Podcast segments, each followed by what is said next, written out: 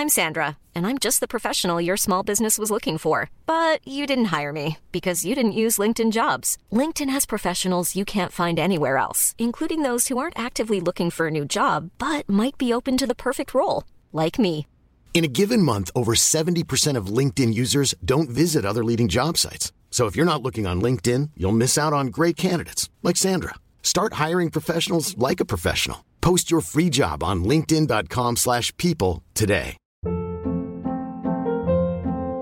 Hold up. What was that? Boring. No flavor. That was as bad as those leftovers you ate all week. Kiki Palmer here, and it's time to say hello to something fresh and guilt-free. Hello Fresh. Jazz up dinner with pecan-crusted chicken or garlic butter shrimp scampi. Now that's music to my mouth. Hello Fresh. Let's get this dinner party started. Discover all the delicious possibilities at hellofresh.com.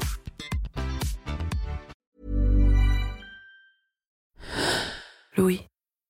Jour premier.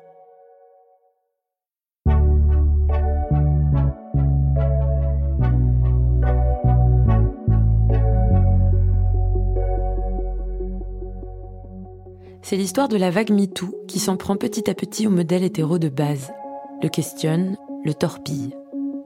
Des femmes ont parlé de violence, mais pas seulement. Il y a les tâches domestiques, le modèle éducatif, la charge mentale. Non, le couple n'échappe pas au rapport de domination. On espérait que l'amour allait être un lieu de refuge, protégé du monde extérieur, et puis on s'aperçoit que ce n'est pas le cas. Alors, sur ce champ de ruines, comment nous aimer? Comment réinventer l'amour? Je suis Camélia Jordana, mais aussi Adèle, l'héroïne d'Irrésistible. Dans cette série romantique disponible sur Disney ⁇ mon personnage imagine la maladie d'amour, un podcast qui mêle témoignages amoureux et analyse scientifique. Ce podcast, il prend vie dans vos oreilles aujourd'hui, avec de vraies histoires d'amour. Dans cet épisode, l'histoire d'un couple après la vague, qui nous invite à regarder l'amour entre un homme et une femme pour ce qu'il est.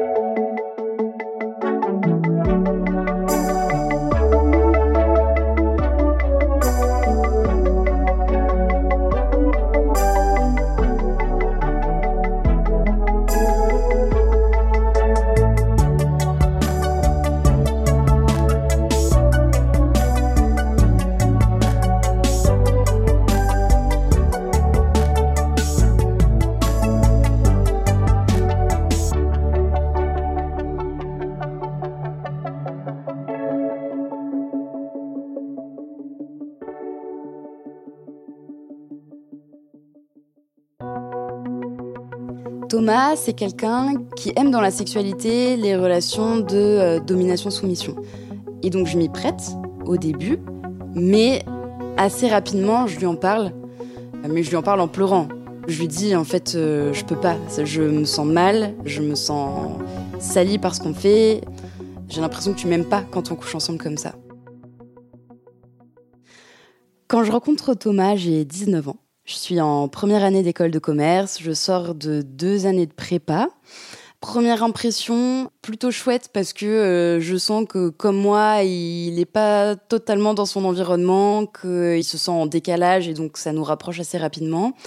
Moi, à ce moment-là, je suis en couple, donc je suis pas intéressée euh, par lui. Et puis, euh, par ailleurs, il a un style un peu intello qui est pas mon style à ce moment-là.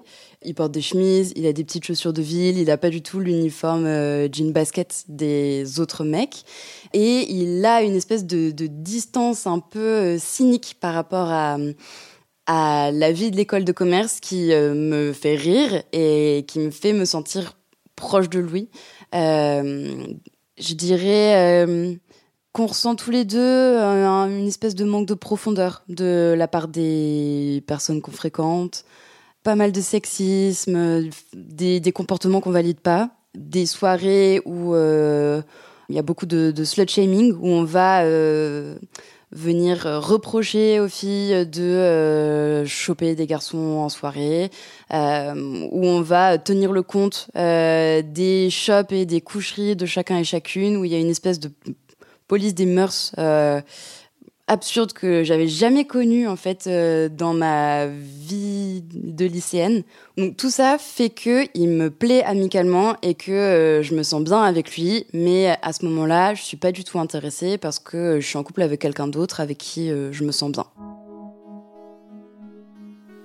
Je me sépare de mon copain de l'époque vers début décembre. Donc en fait trois mois après être euh, entré en école de commerce. Et Thomas, lui, euh, se sépare également de sa copine de l'époque, mais un peu plus tôt que moi. Donc en fait, début décembre, on est tous les deux célibataires, ce qui au début n'a pas d'impact sur notre amitié. Et en fait, on passe même euh, les mois suivants, je crois, trois mois, toujours dans cette amitié qui est chouette et qui pour moi est un safe space parce que je ne me sens pas prédatée euh, je sais pas si ça se dit. Je me sens pas prédatée euh, par lui dans ma relation, euh, ce qui m'ont ressenti avec une majorité des mecs que je côtoie en école.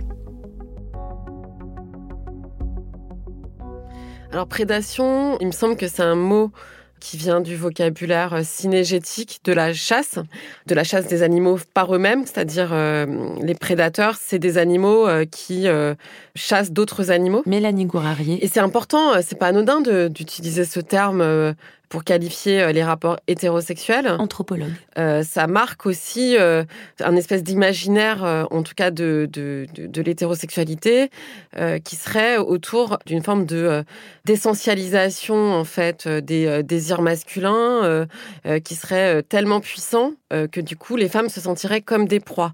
Donc c'est tout un contexte qui est produit euh, par euh, des décennies, voire des siècles en fait, euh, d'une construction très patriarcale de l'hétérosexualité, qui produit un sentiment d'inquiétude en fait dans les rapports hommes-femmes, puisqu'on ne sait jamais si on n'est pas en train de vivre une scène de, euh, séduction en fait. Et euh, toutes euh, les relations hommes-femmes sont traversées par cette question-là et cette volonté peut-être la plupart du temps de neutraliser ces rapports-là. C'est-à-dire que rentrer en interaction avec un homme quand on est une femme et a fortiori une jeune femme, c'est en fait passer son temps à neutraliser l'ambiguïté de la relation hétérosexuelle. Quand on travaille sur l'hétéronormativité ou sur la masculinité, la plupart du temps, on nous renvoie dans des espaces, euh, des classes populaires où la masculinité, elle serait plus visible, elle serait plus problématique. En faisant ce choix-là, d'aller écouter un récit qui se passe dans une école de commerce, ça montre à quel point, en fait, la masculinité hégémonique, elle est problématique dans cet espace-là aussi, et je dirais même surtout. Alors pourquoi surtout? Parce que là, on a vraiment, euh, dans les écoles de commerce, une euh, reproduction euh, sociale qui est en action, et qui est en action au sein d'une classe qui est déjà la classe moyenne et supérieure. Donc celle qui détient le pouvoir, en fait, en, en France en tout cas. Et le récit d'Ariane montre que c'est un moment particulièrement important de mise en conformité avec un groupe. Un soir, pendant les vacances de février, on passe une soirée ensemble, on va boire des verres avec des potes, on est tout bourré, on, s'amuse, on quitte la soirée tous les deux, on prend sa voiture et on va sur un parking désert. À ce moment-là, moi, j'ai pas mon permis, j'ai jamais conduit de voiture, mais euh, je me mets sur le siège conducteur et il me fait conduire euh, sur le parking avec euh, Joe le taxi à fond dans la voiture et on se marre. C'est, je crois, un des meilleurs souvenirs de notre amitié que j'ai. Et on rentre chez moi. Et là, je me rends compte que c'est la première fois qu'il vient dans mon appartement je me sens euh, gênée, euh, comme si il était rentré euh, dans mon intimité. On va se coucher et il se passe rien, juste on dort. Ça me touche beaucoup parce que ça me donne la conviction que il tient à moi, qu'il n'a pas envie de passer du temps avec moi juste pour coucher avec moi et que ben pour moi qui évolue donc en école de commerce dans un environnement où je me sens hyper sexualisée par les mecs tout le temps, euh, c'est juste un énorme soulagement euh, de pouvoir euh, dormir avec un mec sans qu'il tente rien. À ce moment-là, il y a quelque chose qui change, effectivement, dans la manière dont je le perçois, avec voilà, le fait qu'il est chez moi, qu'on est tous les deux, qu'il est dans mon lit. Il se passe rien, mais je sens que ça fait shifter quelque chose dans ma manière de le percevoir, comme l'ouverture d'une possibilité. Donc à ce moment-là, c'est les vacances. Donc en fait, quand on se réveille le lendemain, on n'a pas cours, on n'a rien d'autre à faire que de passer la journée ensemble. Et en fait, il reste trois jours chez moi.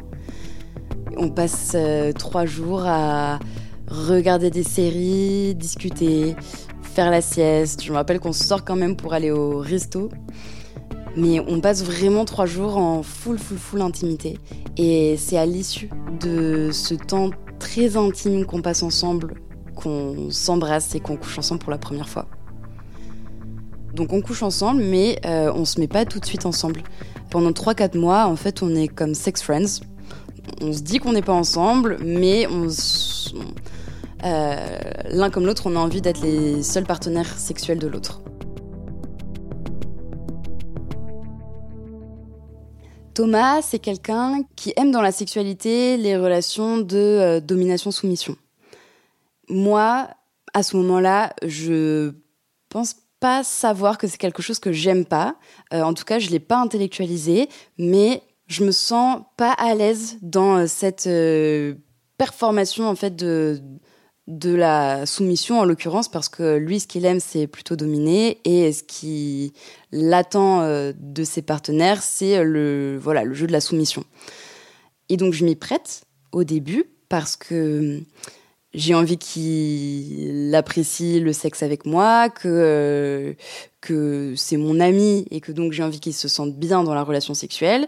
Mais assez rapidement, je sens que ça me met mal à l'aise. Et donc, je dirais euh, qu'au bout peut-être de quelques semaines ou deux, trois mois, euh, je lui en parle. Euh, mais je lui en parle en pleurant. En fait, à un moment, je pense, où on couche ensemble et où en fait, j'arrive plus à faire semblant parce que ça me coûte trop. Et où je lui dis, en fait, je peux pas. Je me sens mal, je me sens salie par ce qu'on fait, je me sens euh, j'ai l'impression que tu m'aimes pas quand on couche ensemble comme ça. Et lui, il tombe des nues parce que je l'avais jamais exprimé. Et je pense qu'il était à ce moment-là pas très à l'écoute non plus, probablement. Mais à partir du moment où je lui dis, en fait, j'y arrive pas, ça me convient pas, on se met réellement à inventer une sexualité qui nous convient à tous les deux. Il y a de l'écoute, des questionnements et de la créativité qui rentrent dans l'équation. C'est concomitant, il me semble, avec le moment où on se dit qu'en fait, on a envie d'être ensemble. Ce sur quoi j'ai envie de réagir, c'est surtout euh, cette euh, façon dont les choses ont quasiment pas été discutées et où euh, les fantasmes et le monde fantasmatique de Thomas va venir l'emporter en fait sur ce qui est décrit comme une absence de monde fantasmatique, ce qui est absolument pas le cas. Hein. Personne, personne un monde fantasmatique vide. Il y a toujours quelque chose.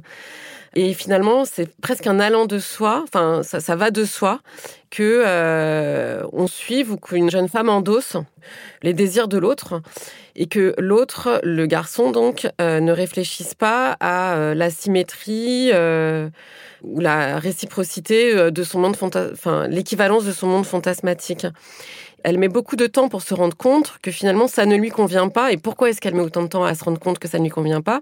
Parce que sa sexualité, elle la conçoit comme étant relationnelle dans la construction du couple en fait.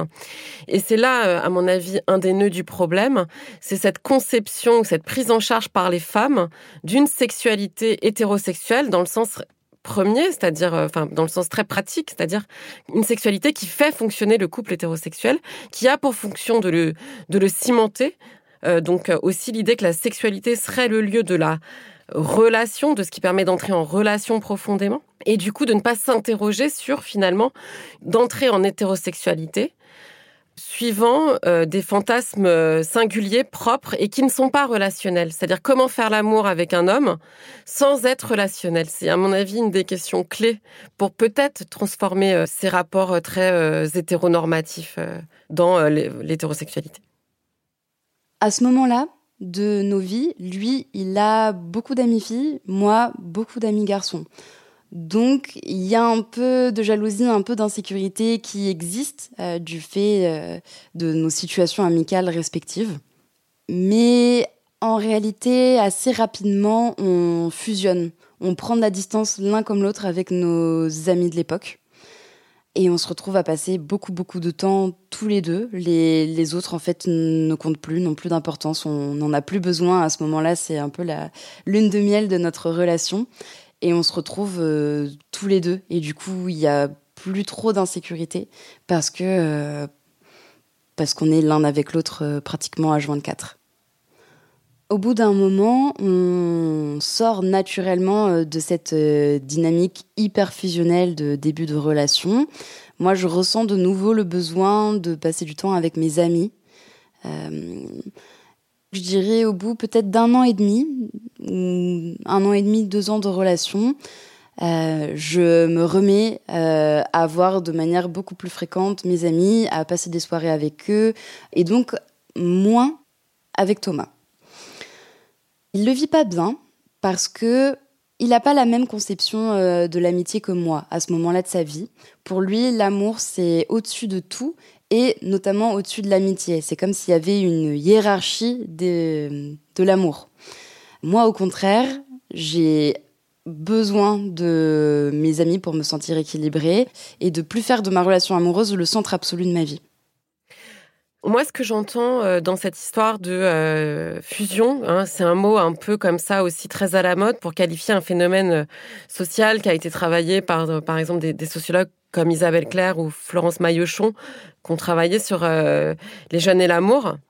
La plupart du temps, la fusion, c'est en fait une façon qu'ont les femmes de se retirer petit à petit, en fait, de leur groupe social initial, familial et amical, géographique, et les hommes de s'ancrer, en fait, dans leur euh, région euh, affective, pour le dire de façon plus globale. Et euh, ça a un effet extrêmement important sur les inégalités hommes-femmes, en fait, puisque ça fragilise énormément les femmes. Et ça, c'est une tendance qu'on retrouve, alors, beaucoup à la jeunesse, mais qu'on va retrouver à tous les âges dans la formation des couples. Et cet isolement-là, en fait, ça va aussi participer à les faire entrer d'une certaine façon dans le couple qui va devenir le seul lieu, un des seuls lieux de leur réalisation. Et ça se traduit, euh, je vais dire donner un exemple euh, assez basique, mais euh, par la délocalisation. Hein. les femmes quittent souvent leur appartement pour rejoindre l'appartement de leur compagnon qui peut se trouver dans une autre ville.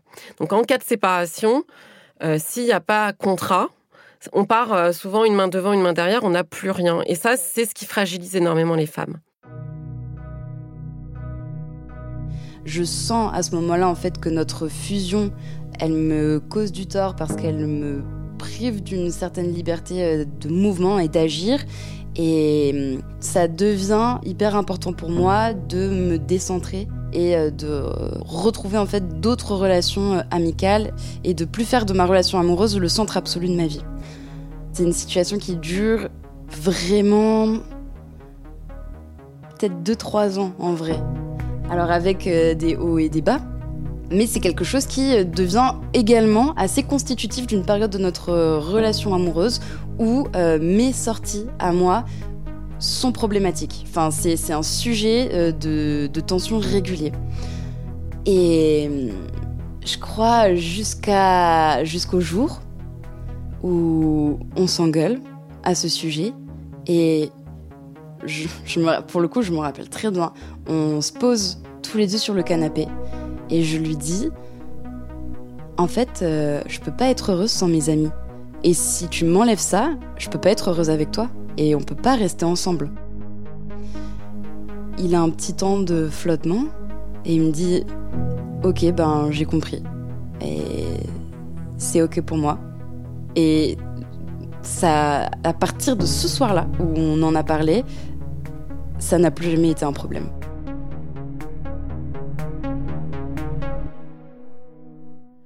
la discussion en fait est systématiquement amenée, j'ai l'impression, euh, par euh, Ariane. C'est assez caractéristique de l'hétéronormativité. Enfin, c'est un truc qui fait fonctionner l'hétéronormativité. C'est finalement la façon dont les femmes vont prendre en charge globalement le travail du couple, donc le travail euh, je dirais domestique, le travail social, s'occuper des sociabilités du couple, mais on voit aussi maintenant poindre en plus avec les nouvelles normes où les hommes devraient exprimer leurs affections leurs émotions, la prise en charge émotionnelle du couple, c'est-à-dire que pour que le couple fonctionne, il faut faire des points euh, régulièrement euh, pour dénouer euh, des problèmes de communication, hein, ce qui est le cas de toutes les relations, mais dans le couple hétérosexuel, c'est fait très largement à la charge des femmes qui, par ailleurs, sont souvent affublées du qualificatif de chieuse ou d'emmerdeuse, hein, parce que quand même, vouloir dénouer les problèmes, c'est du coup les mettre sur la table. Et du coup, c'est à la fois le lieu d'un pouvoir d'agir, mais aussi le lieu de leur stigmatisation plus largement euh, dans le monde social.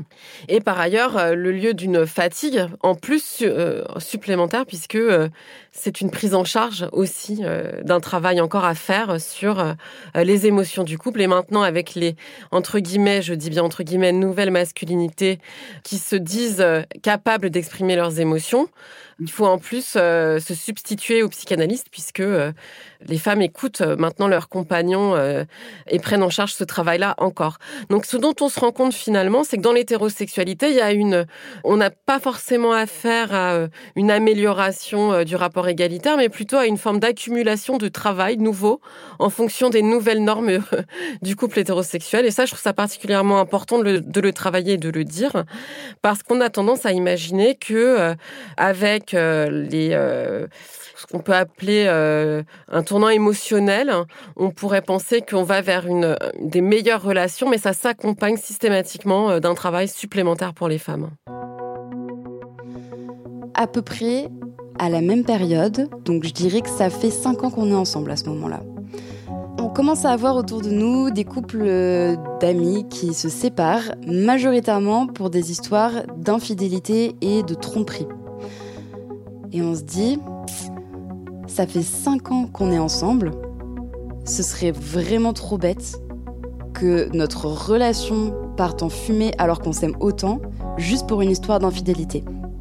À ce moment-là de notre relation, on commence à prendre conscience que on peut être hyper amoureux de quelqu'un et quand même euh, ressentir du désir sexuel, de l'attraction pour d'autres personnes complètement étrangères au couple. En fait, on est des humains, c'est probablement pas possible de désirer une seule personne pour toute sa vie. Et finalement, euh, cette attraction pour d'autres personnes, elle remet pas en cause l'amour qu'on se porte l'un pour l'autre. Et on commence chacun en plus à l'expérimenter un petit peu, à se dire bah oui, euh, tel collègue, il y a un feeling ou euh, tel pote ou telle personne rencontrée en soirée. On commence à se dire peut-être que l'exclusivité en fait c'est pas une solution durable et que peut-être se laisser plus de liberté et s'ouvrir, accepter en fait euh, l'existence de désir euh, peut être une manière euh, de faire durer notre couple. Et on en parle un été. On est sur la plage, tous les deux, allongés sur nos serviettes. Et c'est en plein après-midi. On a hyper envie l'un de l'autre. On s'embrasse, mais dans la limite de ce qu'on peut faire pour pas faire de l'exhibitionnisme sur une plage, quoi. Et la discussion vient à ce moment-là. L'un comme l'autre, on est enthousiasmé par cette perspective parce que on est à un stade où on se fait hyper confiance et où on a envie d'expérimenter et d'explorer ensemble d'autres manières de vivre le couple. Ce que je trouve assez intéressant, c'est comment cette question-là d'ouverture du couple, en fait, elle est structurée autour du désir du couple. Et ça, c'est extrêmement important parce que ce qui n'est jamais discuté dans les questions polyamoureuses, c'est finalement à quel point ce qui compte, c'est le couple. Alors pourquoi je dis ça? Parce qu'on voit bien que dans le récit qu'ils font, ils tirent une excitation sexuelle de cette idée d'ouverture du couple. Mais cette question d'ouverture du couple, il faut la penser, là je le place à une échelle historique en fait, de la façon dont on conçoit ce qui fait famille, ce qui fait relation, ce qui fait couple.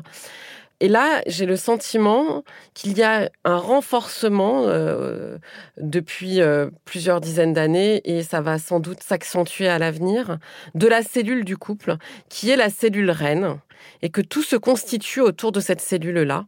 Et peu importe finalement ce qui va arriver dans cette histoire de couple, il faut le faire tenir. Et ce qui est intéressant et qu'on envisage assez euh, rarement, c'est les relations parallèles sont pensées uniquement et en fonction et en vertu de ce qui va arriver à l'intérieur du couple. Autrement dit, il y a peut-être aussi quelque chose qu'il faut envisager, c'est l'instrumentalisation de tiers pour faire fonctionner en fait une institution qui est l'institution couple, qui est l'institution hétérosexuelle. Quelques mois se passent, on est en octobre, c'est un dimanche après-midi. On se réveille d'une sieste. On avait bien mangé. On est cool. Euh, et il fait beau dehors. Et puis, Thomas me dit euh, qu'il est pris de vertige. Et euh, il se redresse et il me dit Je suis en train de faire un AVC. faut que tu appelles les urgences. On lui avait euh, diagnostiqué quelques années plus tôt, au détour euh, d'une IRM de contrôle, une malformation dans le cerveau, euh, dont du coup le risque principal était l'AVC. Et ce qu'ils nous disent, c'est qu'il va falloir l'opérer de sa malformation, sauf qu'ils ne peuvent pas l'opérer directement. Donc il faut attendre à peu près 4 mois, le temps que l'hémorragie se résorbe et qu'il puisse voir ce qui se passe dans son cerveau pour l'opérer. Il rentre à la maison au bout de quelques jours, une fois que les médecins sont certains que, sa situation est stabilisée, sauf qu'il est extrêmement affaibli, extrêmement fatigué. Il garde de cet AVC une fatigue chronique terrassante.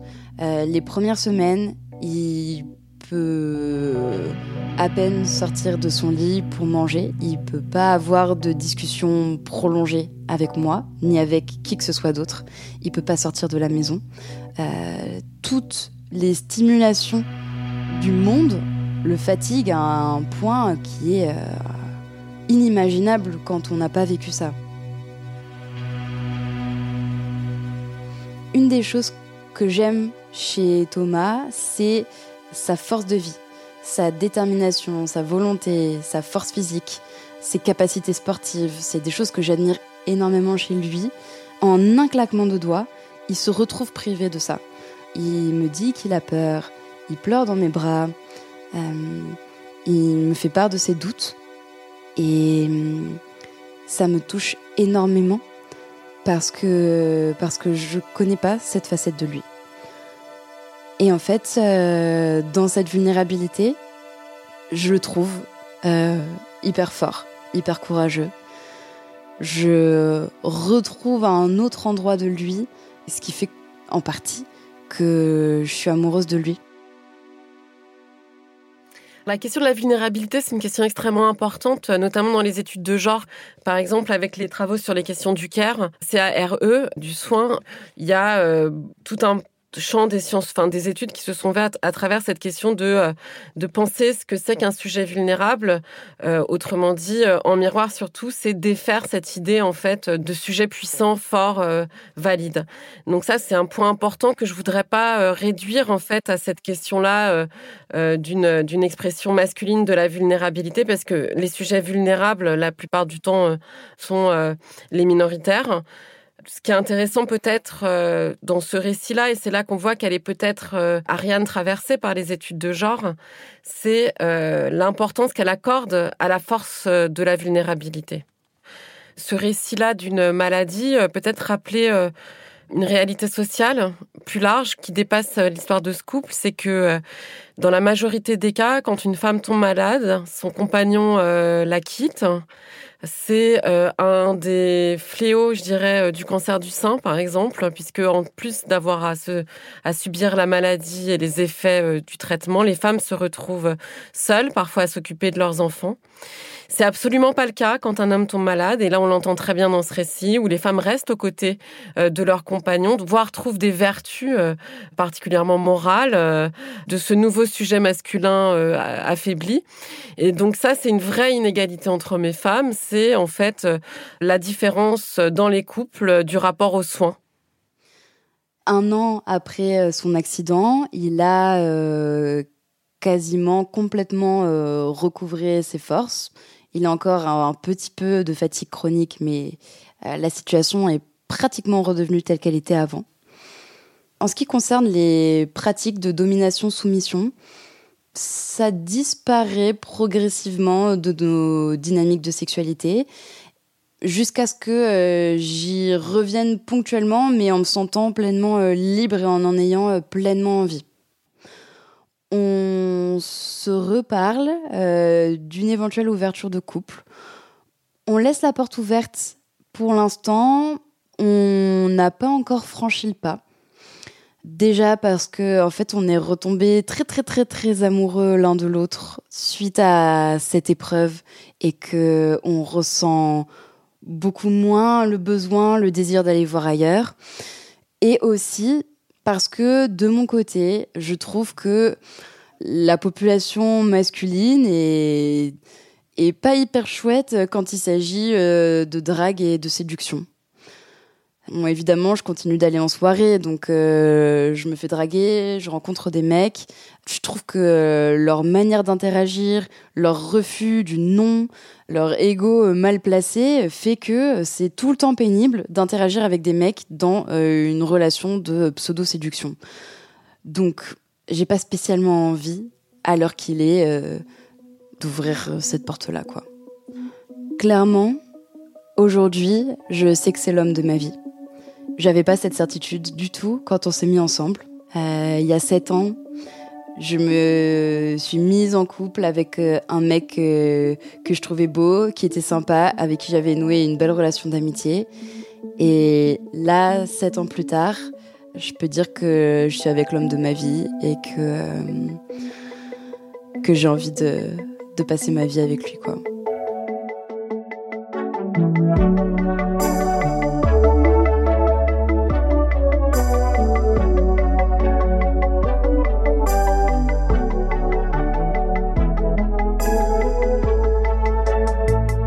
Cet épisode de La maladie d'amour a été tourné et monté par Hélène Carbonel.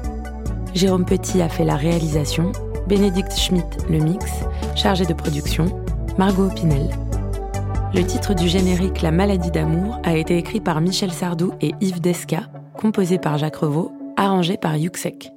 La maladie d'amour est un podcast imaginé par Clémence Madeleine Perdria, coproduit par Louis Média et Jour Premier, tiré de la série originale Irrésistible disponible dès maintenant en exclusivité sur Disney ⁇